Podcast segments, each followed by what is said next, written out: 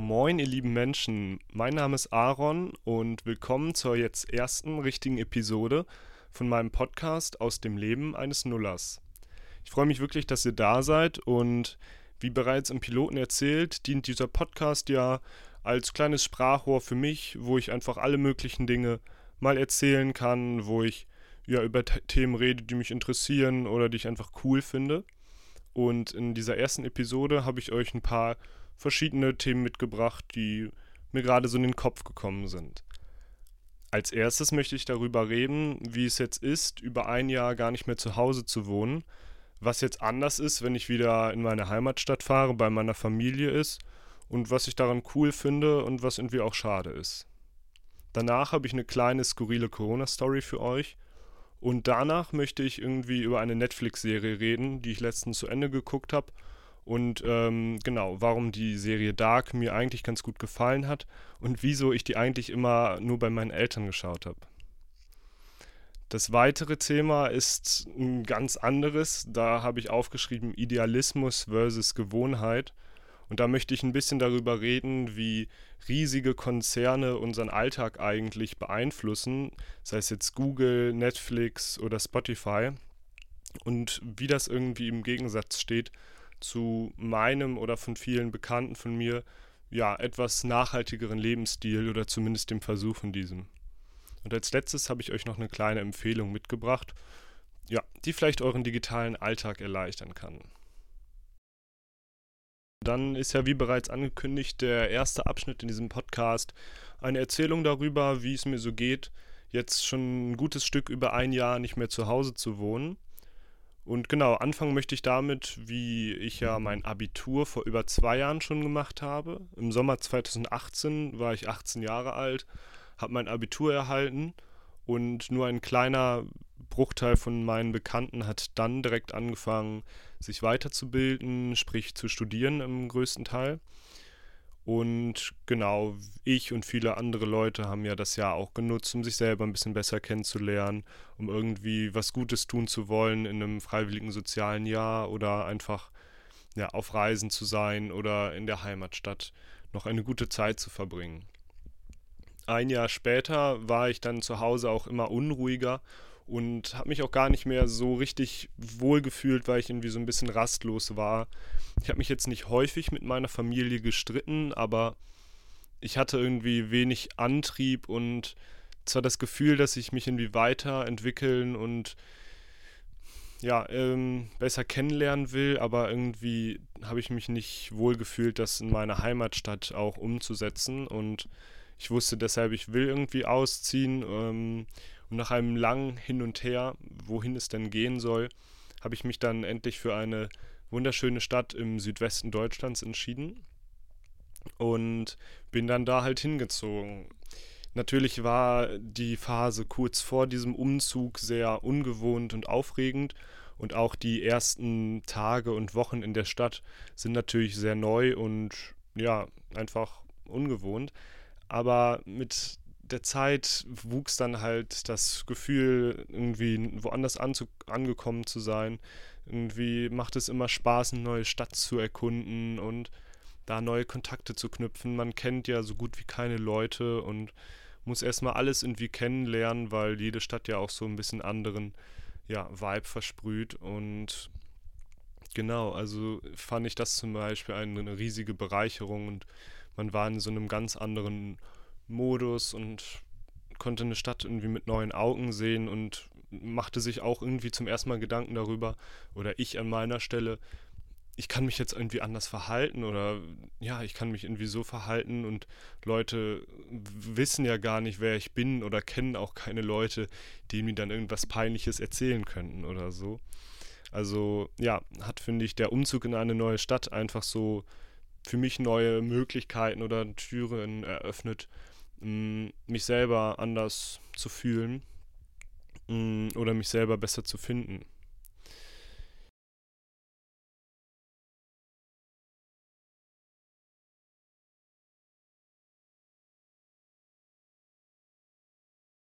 Das klang jetzt fast irgendwie spirituell, aber was ich eigentlich meinte, war halt einfach, dass ich so in meiner Heimatstadt das Gefühl hatte, ich war immer so in dem gleichen Trott. Und wenn man abends ausgegangen ist, dann war es zwar auch immer cool, aber es war oft auch ähnlich. Und ich glaube, in der Phase habe ich mich auch immer so ein bisschen danach gesehnt, ja, auch auf Partys mal mich so zu trauen, irgendwie neue Bekanntschaften oder irgendwie Spaß mit äh, Leuten zu haben. Und da war man halt immer unter den gleichen Leuten und war dann so in dieser Bubble von seinen Freunden. Und so in der neuen Stadt war es dann zum ersten Mal, dass ich auch auf WG-Partys gegangen bin, wo ich dann niemanden persönlich kannte, sondern nur weil ich da sozusagen um eine Ecke drüber gehört habe und das war halt ein ganz neues Gefühl, da so selber in dem Smalltalk dann immer ja, den Smalltalk zu suchen oder halt genau sich jetzt sozusagen nicht so gut zurückziehen zu können. Das ja, hat sich manchmal vielleicht auch unwohl angefühlt, aber alles in allem jetzt auch im Nachhinein betrachtet waren das eigentlich immer coole Erfahrungen oder ja, freue ich mich, dass ich solche Erfahrungen gemacht habe und mich getraut habe. Und auch wenn ich das jetzt vielleicht gar nicht mehr machen konnte wegen Corona, war das trotzdem irgendwie ja äh, sehr erfrischend, so diesen Bereich der Partys zum Beispiel ganz neu in einer anderen Stadt zu erleben oder auch irgendwie überhaupt neue Leute kennenzulernen.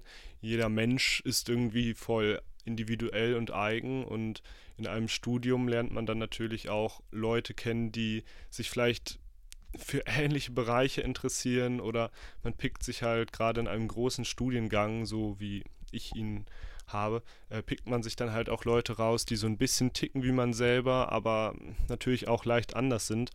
Und das finde ich immer eine sehr coole Bereicherung.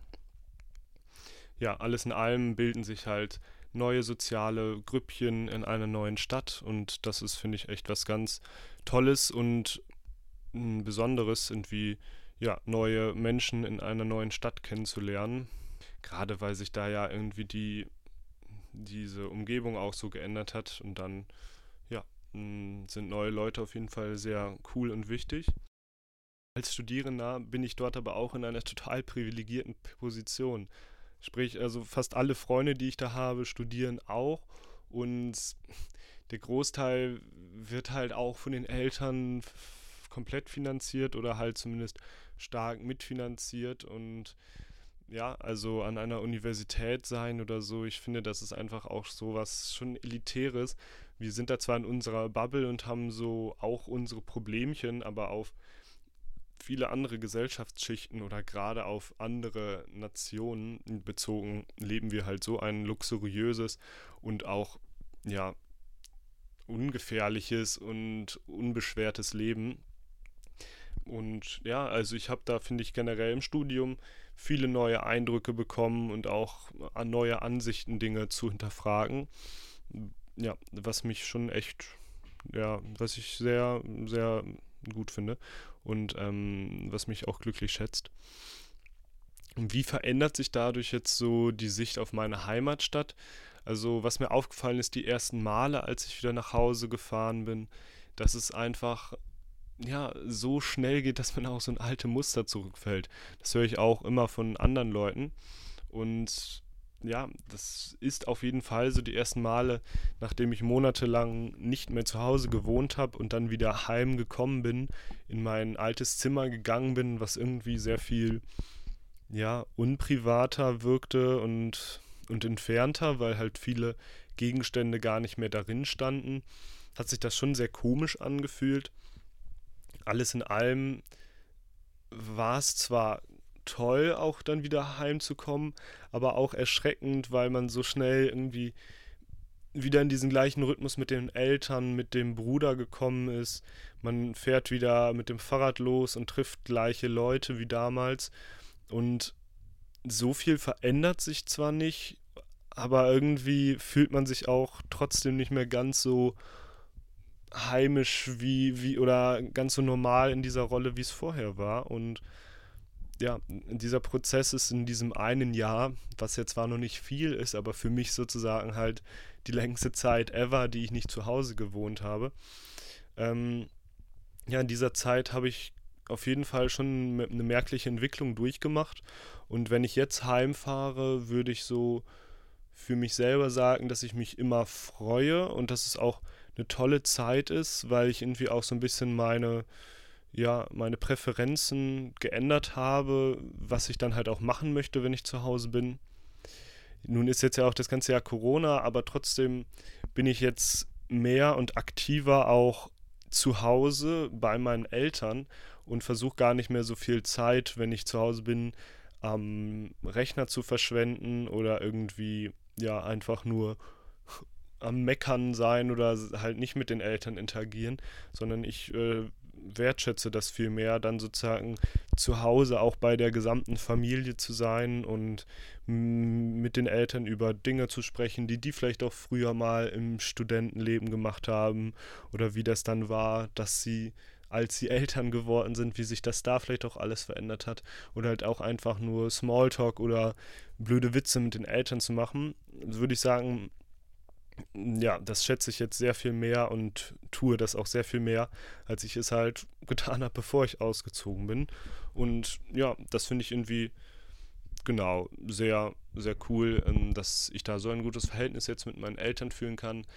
Nichtsdestotrotz reicht es nach wenigen Wochen dann auch schon, weil man trotzdem hier irgendwie so ein bisschen sich eingeengt fühlt. Also wenn viele Freunde da sind, ist es cool, aber dann kann man die zwar oft besuchen, aber es ist halt auch schwierig, wenn ich dann bei meinen Eltern zu Hause wohne, dann will ich auch nicht die ganze Zeit undankbar wirken und äh, kaum im Elternhaus sein.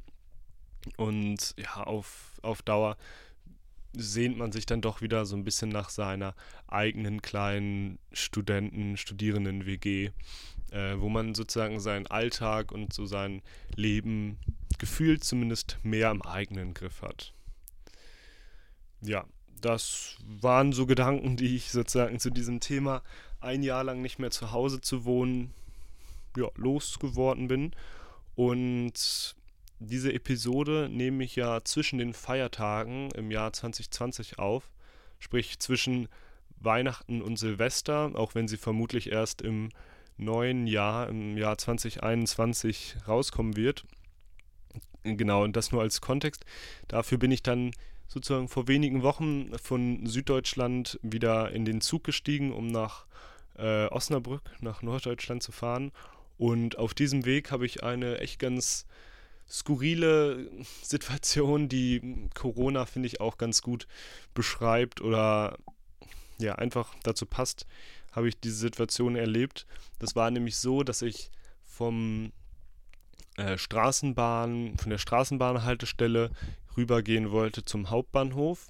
Und man kennt das ja gerade in den Innenstädtbereichen von Städten, Dörfern, was auch immer, ist es ja häufiger mal, dass so eine Gruppe von Jugendlichen, sei es irgendwas zwischen 15 und 18 oder so, so rumkornern und irgendwie abhängen es ist ja auch alles gut. Ich habe auch schon mit Freunden in der Stadt gechillt oder irgendwo, wo sich bestimmt auch vorübergehende Passantinnen oder ähnliches dachten so, oh, was sind das denn für Leute, die, die chillen ja nur und was machen die da?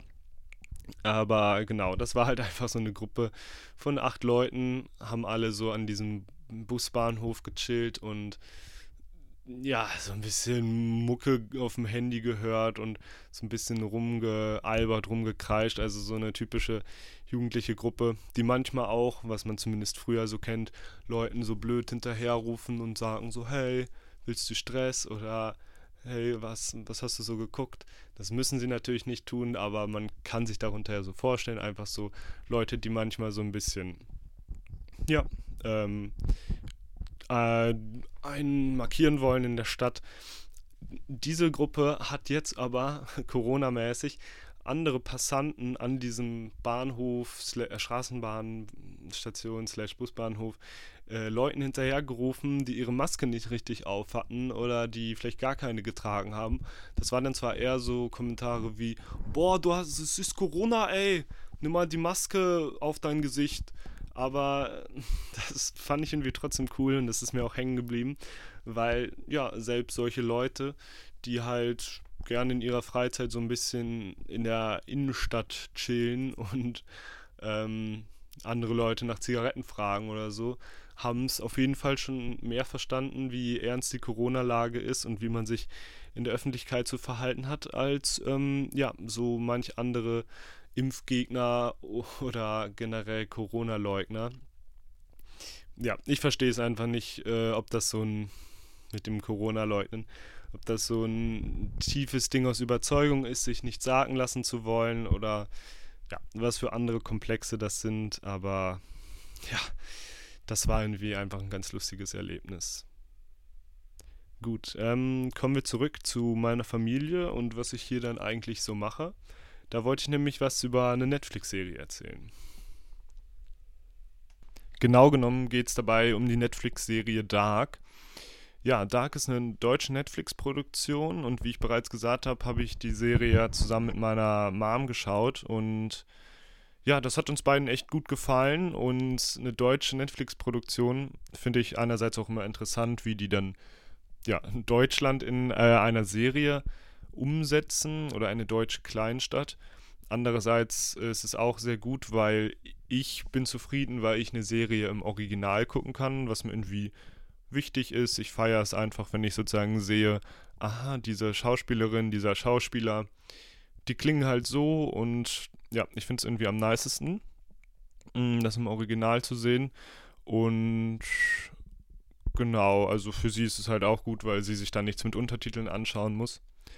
Und ja, alles in allem, Net, ähm, ja, Netflix-Serie Dark kann ich vielen Leuten empfehlen.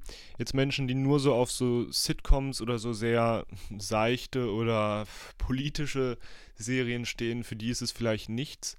Aber für alle anderen, die so cool durchproduzierte Serien zum, oder Richtung Mystery und so mögen, finde ich es echt empfehlenswert. Mhm.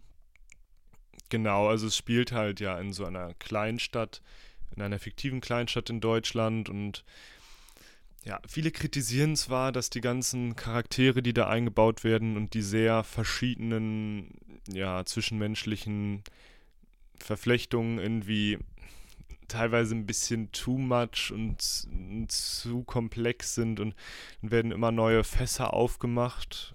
Pun not intended. Aber neue Fässer aufgemacht und manche Fragen werden halt auch nicht so richtig geklärt oder manche ja, Dinge bleiben dann am Ende sozusagen ungeklärt und offen. Aber alles in allem ähm, eine wunderschön produzierte Serie, also eigentlich in allen drei Staffeln, aber auch die dritte Staffel hat, finde ich, unglaublich coole Bildübergänge, Kameraeinstellungen. Das ist irgendwie ein sehr eigener, besonderer Stil. Auch wie die Musik in die Serie eingebaut haben ja, ich finde es alles in allem eine ziemlich coole Serie. Ich würde aber empfehlen, sie mit einer Person zusammenzuschauen. Also auch alleine kann man es auf jeden Fall hart abfeiern und cool mitfiebern. Aber weil ich mir halt so vor ein paar Jahren, als ich noch daheim wohnte, ähm, so ein bisschen angewöhnt habe, mit meiner Mutter immer Serien zu gucken, verschiedenste Serien, Klassiker auch wie Breaking Bad oder Lost, ähm, haben uns da gefallen. Das war irgendwie cool immer zusammen so ein Projekt zu haben und das so anzuschauen. Und Dark eignet sich, finde ich, sehr gut, das zusammen zu gucken. Es äh, ist jetzt kein wirklicher Spoiler, aber es hat ja auch was mit so Art Zeitreisen zu tun und ja, das ist einfach irgendwie cool, das mit einer anderen Person zu gucken und dann immer so ein bisschen darüber zu rätseln, so ja, wo genau sind die jetzt gelandet und wer war diese Person nochmal oder was, was könnte das irgendwie bedeuten? Und das, ja, finde ich irgendwie echt cool. Und es ist halt auch lustig, wie das so umgesetzt ist in so einer deutschen Kleinstadt. Also so, ja, gerade wenn die dann in die Vergangenheit reisen, sieht man so, ah, okay, da waren die Polizeiuniformen noch ganz anders und, und so Sachen. Also es ist irgendwie schon, achtet so aufs Detail und ich finde es irgendwie ganz cool. Äh, zu Dark habe ich einfach aus Fun auch so ein paar kleine Facts rausgesucht, die ich irgendwie ganz interessant fand. Also die beziehen sich jetzt alle auf die Quelle 4001, also als Zahl ausgeschrieben, reviews.de. Aber ich fand es irgendwie ganz spannend. Laut diesen, dieser Webseite ähm, sind zum Beispiel 90% aller Leute, die diese Netflix-Serie geschaut haben, gar nicht äh, Deutsche. Also weiß nicht, wie das dann bei anderen Serien ist. Ich denke, Casa de Papel, Haus des Geldes, ist, glaube ich, international auch nicht nur von Spaniern geguckt worden oder Spanierinnen.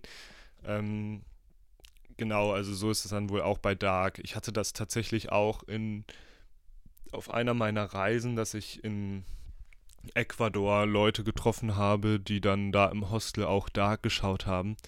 Halt eine deutsche Serie, das fand ich zumindest ganz lustig. Und wie gesagt, 90% aller ZuschauerInnen sind gar nicht deutsch. Ähm, ist ganz lustig, wie die sich dann so vorstellen, wie Deutschland ist. Alles regnet die ganze Zeit und Leute laufen verwirrt von A nach B und suchen irgendwelche Leute. Ähm, genau, fand ich irgendwie ganz amüsant. Die Produzentinnen oder das Produzentenduo, das äh, Dark gemacht hat, hat auch vorher schon einen echt niceen Kinofilm gemacht, Who Am I? Den hat zumindest der 16-jährige Aaron echt cool gefunden. Das ist so ein Hackerfilm, auch eine deutsche Produktion, aber hat halt nicht so diesen Touch von Filmen, die sonst so im ersten laufen, die immer so ein bisschen gestelzt wirken und so, als ob die Leute straight von der Theaterbühne gekommen sind, sondern ist so ein bisschen abgerockter und cooler in dieser HMI-Film. Und die beiden Produzenten da, Produzentinnen, die hatten wohl von Netflix auch fast freie Bahn und durften sozusagen die Serie ja, schreiben und drehen, wie sie wollten. Und genau, das finde ich auch immer cool, wenn man das so ein bisschen merkt. So, da ist jetzt nicht so ein Studio, was auf jeden einzelnen Schritt guckt, sondern das so Vertrauen hat und ähm, ja, so Leute einfach machen lässt. Außerdem ähm, hat Dark drei Staffeln, äh, boah, lass mich lügen, zehn Folgen oder so. Und äh, im Schnitt hat jede Folge 1,7 Millionen Euro gekostet.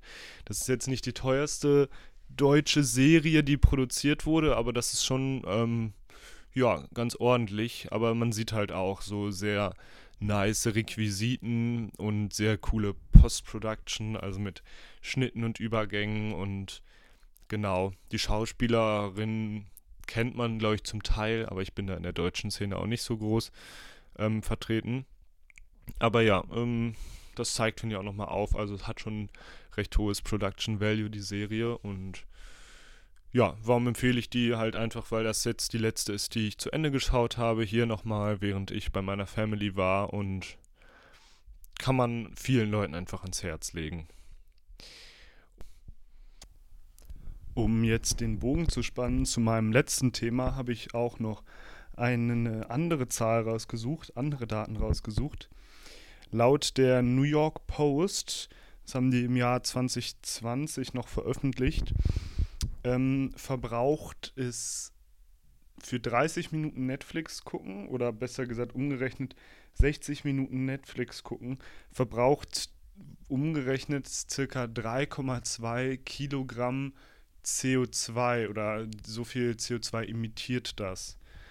Und das habe ich mal so hochgerechnet.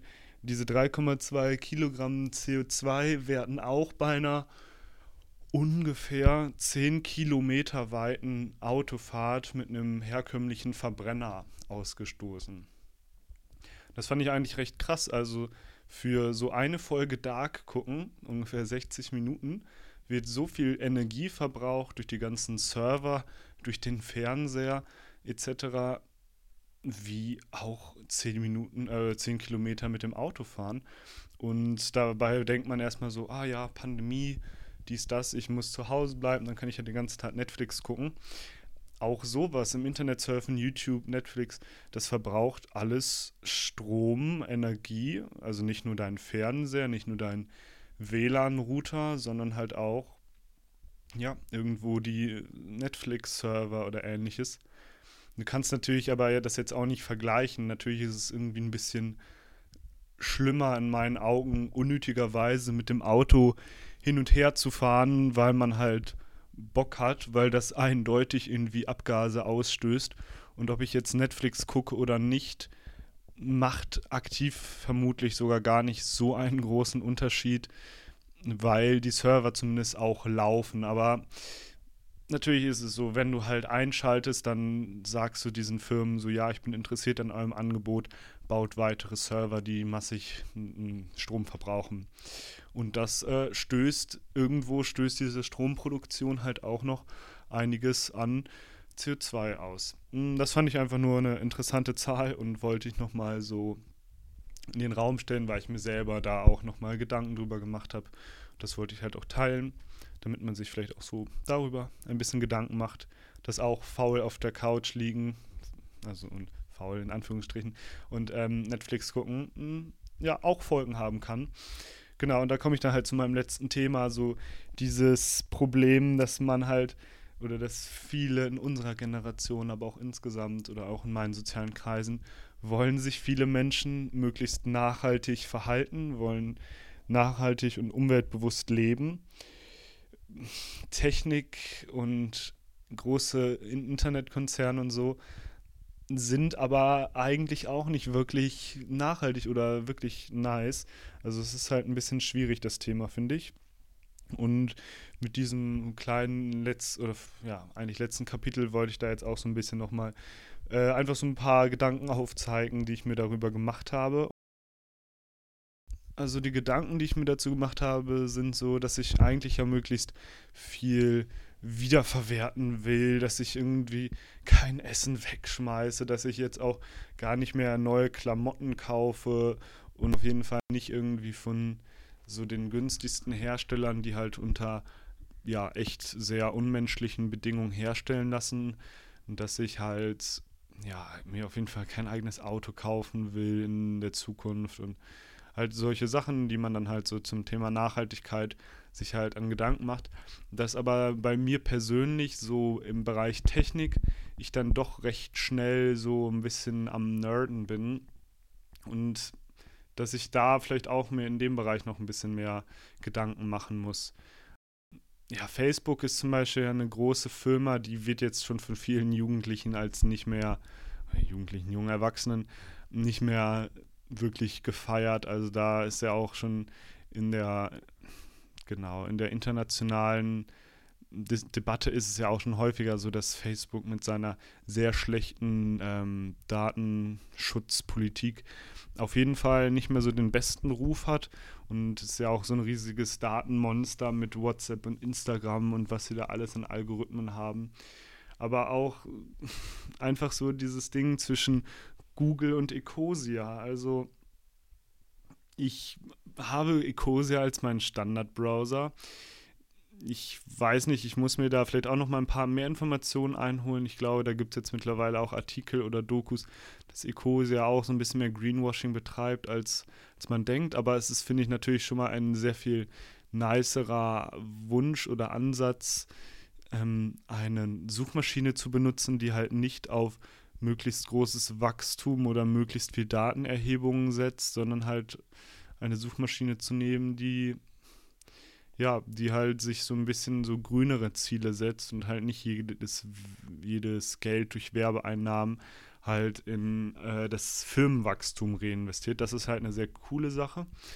Andererseits ist es einfach Fakt, wenn ich Dinge schnell rausfinden möchte, wenn ich etwas für die Uni google, irgendwelche ja, ähm, Begriffe, die ich halt nicht verstehe, dann gebe ich meistens bei Ecosia, gebe ich Google ein und tippe das dann da in die Suchmaschine, weil das einfach sehr viel bessere Ergebnisse liefert. Oder Google Maps, also ja, das ist einfach so, es ist auf meinem Handy, es funktioniert am schnellsten, es hat die geilste Einbettung in alles Mögliche. Also da gibt es halt wirklich viele Dinge, die halt durch ihren Service, durch ihre Bequemlichkeit von mir auf jeden Fall genutzt werden obwohl ihr, ihre Firma, die diesen Service zur Verfügung stellt, eigentlich echt nicht so korrekt ist. Also ja, das finde ich ist auf jeden Fall ein Ding, wo ich mir selber mehr Gedanken drüber machen möchte und ähm, einfach mehr abwägen muss und mehr gucken muss,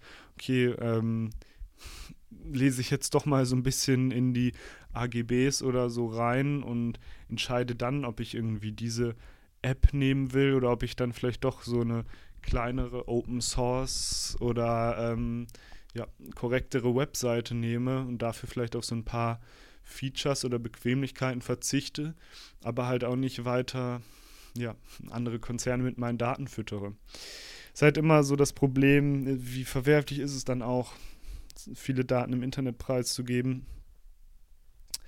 Ja, da habe ich jetzt leider in diesem Abschnitt auch keine endgültige Antwort drauf. Ich wollte nur auch eigentlich gerne so ein bisschen mehr darauf ja, hinweisen oder mich selber halt auch da ähm, achtsamer für machen, dass halt ja nicht nur das Konsumieren von realen Gütern, irgendwelchen Produkten im Laden oder so, ähm, ein großer Teil der, des eigenen CO2 oder generell Nachhaltigkeitsabdrucks ähm, ausmacht, sondern halt auch gerade in dieser Online-Welt, ähm, in der wir uns über Corona auch viel befinden, gerade auch da halt wirklich viel diese Entscheidungen, welche Online-Dienste man benutzt, ähm, ausmachen.